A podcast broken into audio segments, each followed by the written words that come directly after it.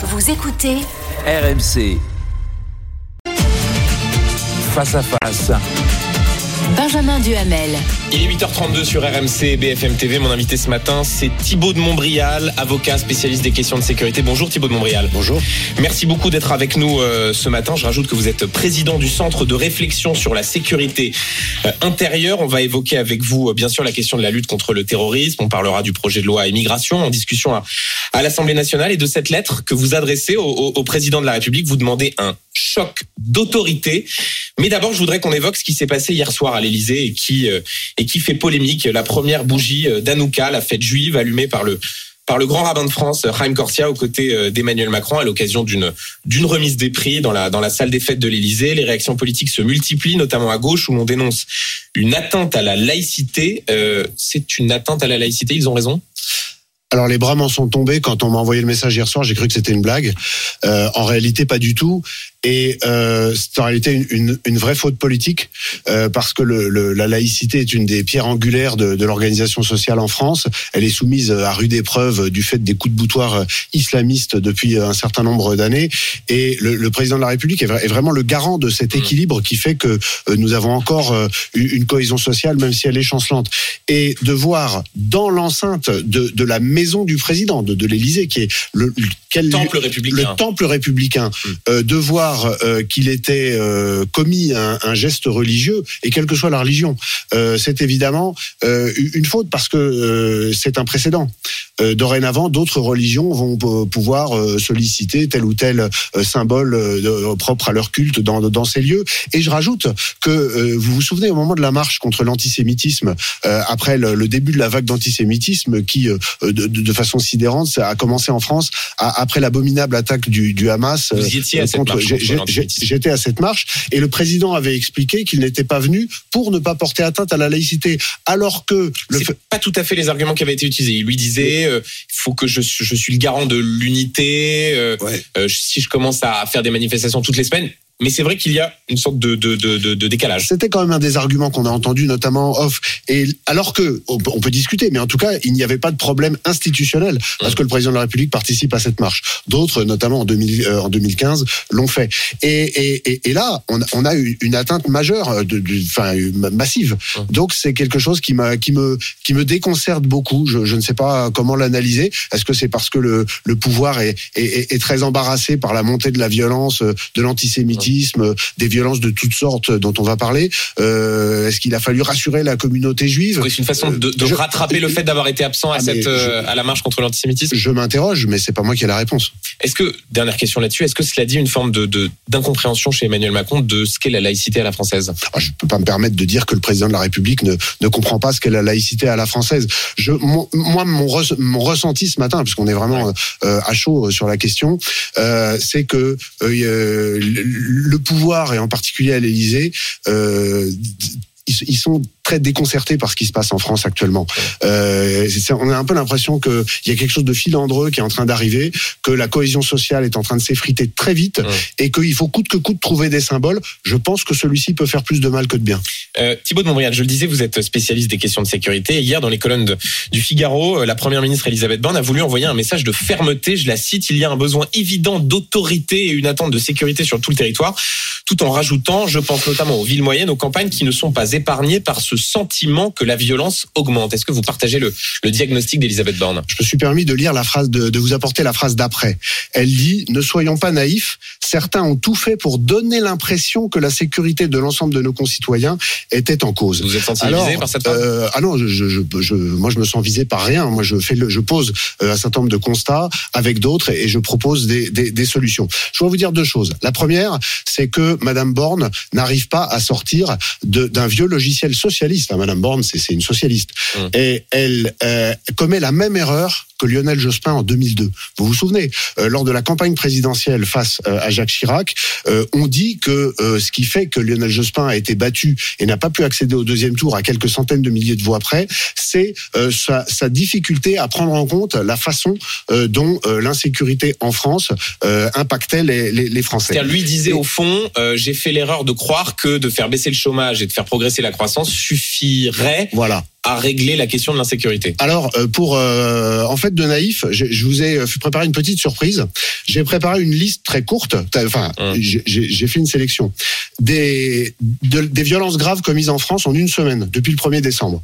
Donc le 1er décembre à Marseille, un braquage euh, à- à- avec violence. Le 2 décembre à Paris, l'attentat islamiste. À Nantes, un supporter du FC Nantes tué d'un coup de couteau. Le 3 décembre, un, un jeune Nicolas enlevé, torturé dans la forêt de Saint-Germain-en-Laye à tel point que les policiers ont été choqués en retrouvant euh, l'état dans lequel il était. À Céris, dans le 77, deux Algériens qui ont fait plusieurs cambriolages. Dans le Val d'Oise, à Daumont, le 4, euh, Kendi, 15 ans, a été tué par une rixe, euh, dans, à la suite d'une rixe par arme blanche. Le 5 décembre, deux adolescents à Marseille, deux lycéens blessés à l'arme blanche Ouais. pour un mauvais regard. Le 6 décembre, trois policiers blessés à des endroits différents en France, dont deux hors service et un traîné par un véhicule sur un refus d'obtempérer. Et le 7 décembre, en plein centre-ville d'Aurillac, dans le Massif central, euh, un jeune homme a été agressé à coups de couteau et laissé pour mort euh, avec plusieurs plaies au thorax. Mais Thibault de Montréal, Voilà, vous avez, vous avez voilà. le sentiment que le, le gouvernement ne voit pas cette réalité parce que vous faites le, le- le procès euh, effectivement à Elisabeth Borne disant que c'est la nouvelle Lionel Jospin. Dans la même interview, elle parle des 239 brigades de gendarmerie supplémentaires qui sont déployées sur le terrain. Euh, elle revendique le, bilan du gouvernement en termes de, de, de- de création de postes.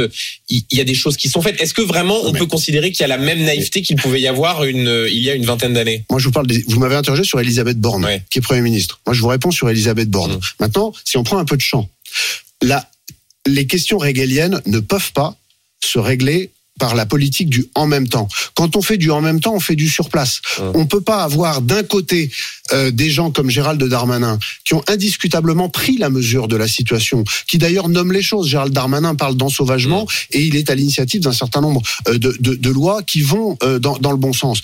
Et de l'autre, des gens comme euh, un, un axe très à gauche qui part de, de Matignon et passe par la justice et en, en, en passant par quand même il faut bien dire une majorité du gouvernement et une partie de la majorité à, à l'Assemblée nationale, qui fait que ce gouvernement est contraint d'être toujours à U et à dia. Mais quand vos deux jambes vont euh, chacune dans une direction différente, vous avez un claquage. Et donc ça c'est pas possible en matière. Et, et les- vous parliez des résultats. Il y a des initiatives qui sont faites. Ouais. Certaines sont bonnes. Encore une fois, le ministre de l'Intérieur fait ce qu'il peut. Mais Ouais. par contre, les résultats, ils sont catastrophiques. La violence explose en France. vous dites, il n'y a pas de, dans le débat qu'il peut y avoir sur le sentiment d'insécurité, vous vous dites, il y a une progression constante de l'insécurité. Alors, il y a une progression constante de l'insécurité avec une augmentation des violences, une augmentation de leur intensité et une baisse de leur seuil de déclenchement. C'est-à-dire ça commence plus tôt Mhm. et euh, ça monte plus vite. Donc, et en plus, les courbes euh, qui ont commencé à monter assez fort euh, depuis le début de la décennie 2010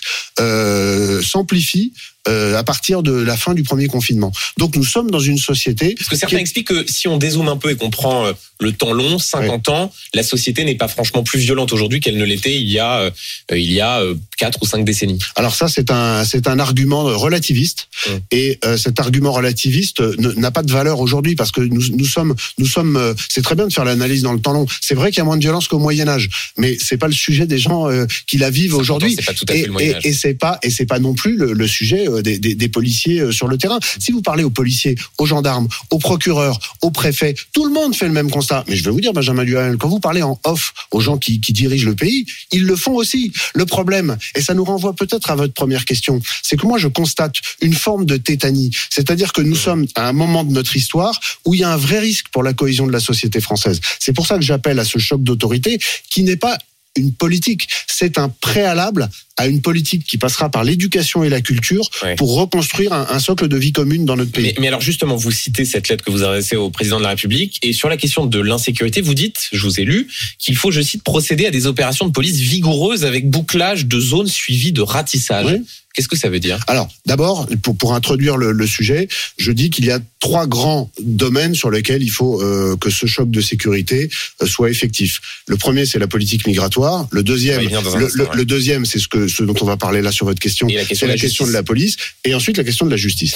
Aujourd'hui, quels sont, qu'est-ce qui euh, est le, facteur le plus déstructurant dans notre pays? C'est-à-dire, quand j'appelle déstructurant, qui sépare les Français et les étrangers qui vivent dans notre pays le- en étant parfaitement intégrés, en étant heureux d'y être, euh, du, du- du reste d'une population qui est euh, parfois délinquante et parfois séparatiste. C'est beaucoup ce qui se passe dans les quartiers et en particulier le trafic de drogue. Il faut aujourd'hui assumer que dans l'intérêt des plus défavorisés, c'est ça qu'il faut bien Mmh. entendre, c'est pour libérer tous ces gens qui sont contraints par quelques centaines d'individus qui pourrissent le quartier. Regardez Romans-sur-Isère et ce que Madame Toraval, le maire, explique depuis une semaine. Eh bien, il faut que l'État assume les- des opérations avec avec Il ne le fait pas? le choix assumé, et c'est ça la différence, d'accepter d'utiliser la violence légitime lorsque ce sera nécessaire. C'est-à-dire C'est-à-dire que si vous faites un vrai bouclage de zone, c'est-à-dire que vous empêchez les gens d'entrer et de sortir et que vous ratissez, aujourd'hui, les voyous qui sont dans les quartiers où souvent la police ne peut pas rentrer,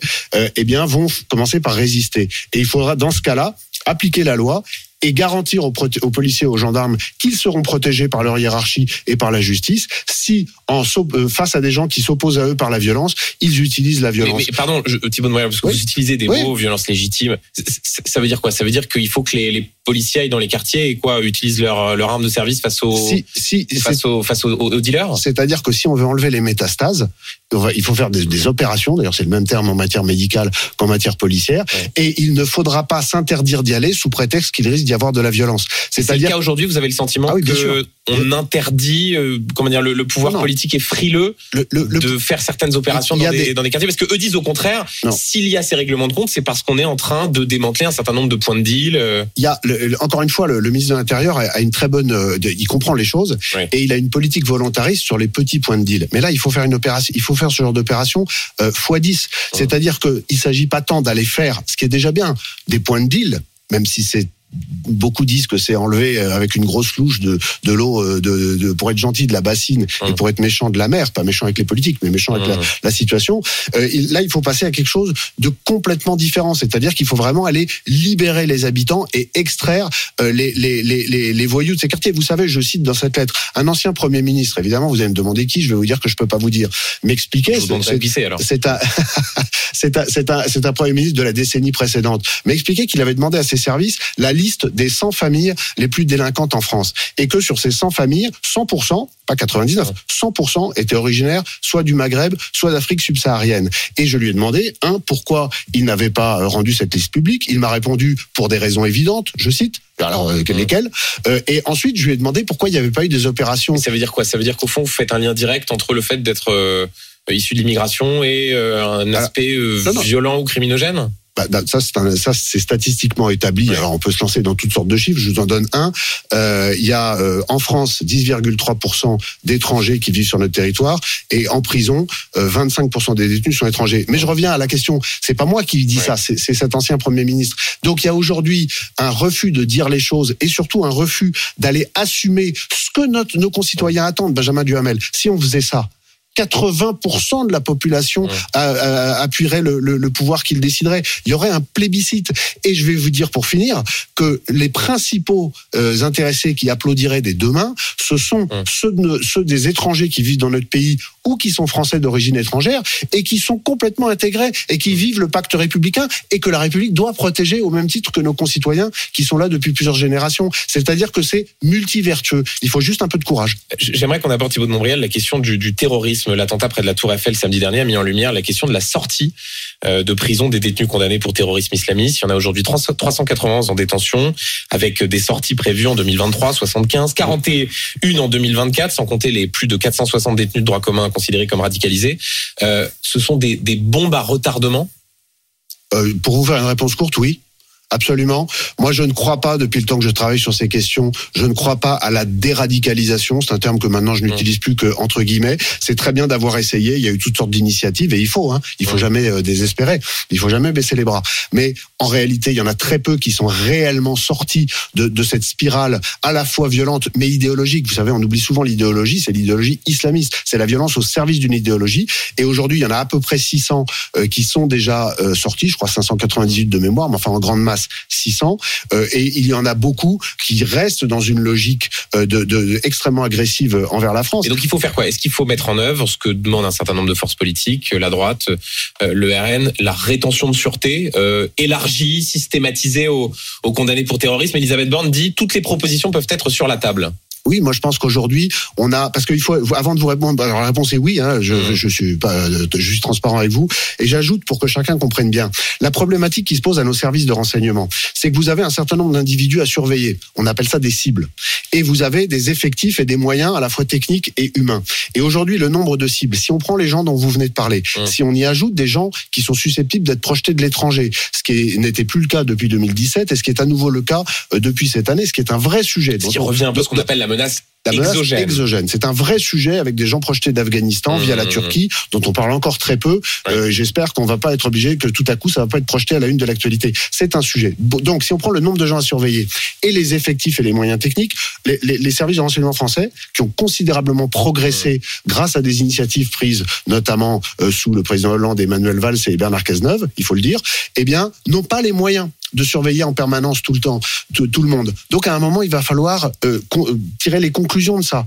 Le premier, euh, le premier devoir d'un gouvernement, c'est de protéger sa population. C'est le premier. Alors, euh, la démocratie a le droit de se défendre, et comme vous dites, euh, enfin, en l'occurrence comme Madame Borne pour le coup euh, a dit, toutes les questions sont sur la table. Alors, elle n'a pas dit euh, la façon dont elle allait y répondre, hein, mais en tout cas, toutes les Tout en questions. expliquant qu'il y avait déjà des mesures qui permettaient Oui, mais de, alors elle a fait de- de- notamment. de suivre a- ceux qui sortent de prison. Et il y a un suivi de fait Vous a- administratif, Non, le suivi mais- judiciaire. Heureusement. Non, non, mais attendez, je, je dis pas. Il faut bien écouter ce que je dis. Hum. Je, ne, je ne dis pas que les gouvernements successifs n'ont rien fait. Ouais. Je dis que là, ils ont agi, et c'est sans doute le domaine sur lequel ils ont le mieux agi. Mais on est euh, avec des, des, des sacs de sable sur une plage, alors que Hum. c'est un tsunami qui arrive. C'est ça le problème que, auquel nous sommes en train de, de, de faire face. Et avec en plus sur le territoire français euh, une partie de la population qui vit sur notre territoire, heureusement minoritaire, Hum. mais quand même, mais quand même euh, réelle, qui, qui, qui est mue par la même idéologie que, que, que ces gens euh, qui veulent utiliser la violence contre nous. Il faut prendre toutes ces questions en considération. Et vous savez que je parlais tout à l'heure des difficultés sur la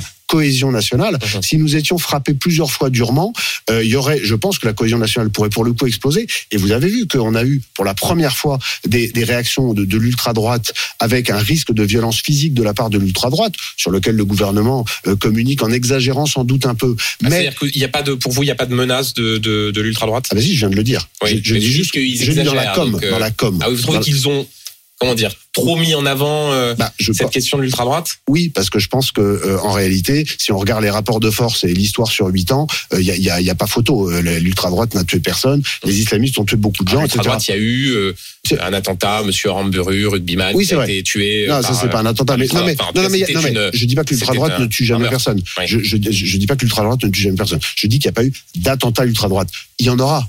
Il y a eu des tentatives. Il y a eu des tentatives et de toute façon, il risque d'y en avoir. Et c'est là le point. Et en réalité, Benjamin Duhamel, et c'est la chose sans doute la plus importante, et c'est pour ça que je prône, que, je- que je prône ce choc d'autorité et que j'ai écrit cette lettre ouverte publiée par Valeurs Actuelles, mais que j'ai en- envoyée physiquement à Emmanuel Macron, euh, où, je, où je dis si l'État ne le fait pas.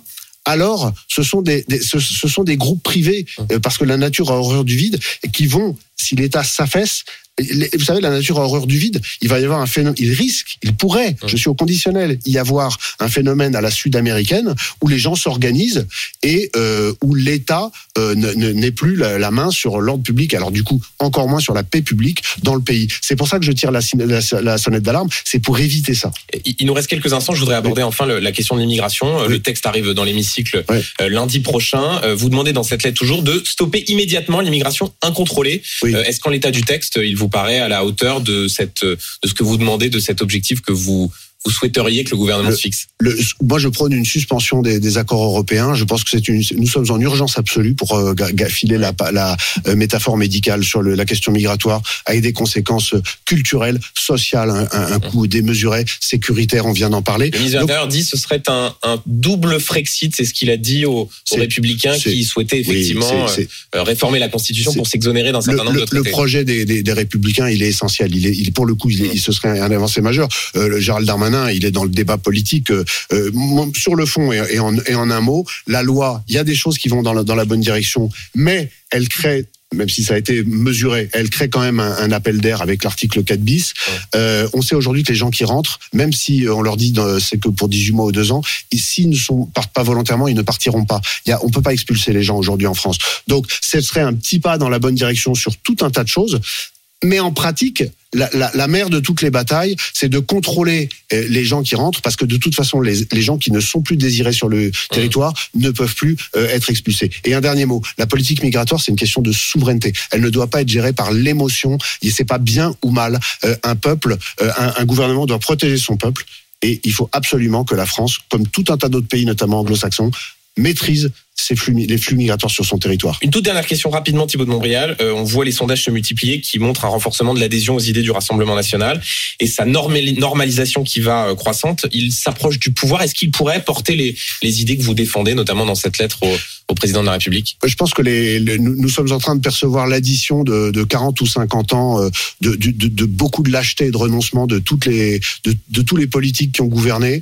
Euh, je pense que chacun était dans des postures. Et moi, si j'avais un petit pari à faire, c'est que sur la ligne de départ euh, en 2025-2026, euh, il y aura pas forcément les, les mêmes personnes que Vous tous ne répondez pas tout à fait à ma question je- sur le fait que savoir si vos idées pourraient être portées par une force politique comme le Rassemblement national. je, je sais ma réponse, c'est qu'aujourd'hui, je pense que la ligne de départ en 2025-2026 ne sera pas forcément celle à laquelle on pense aujourd'hui, y compris pour ce qui est du côté du Rassemblement national. Merci beaucoup Thibaut de Montbrial. Il est 8h53 sur RMC et BFM TV.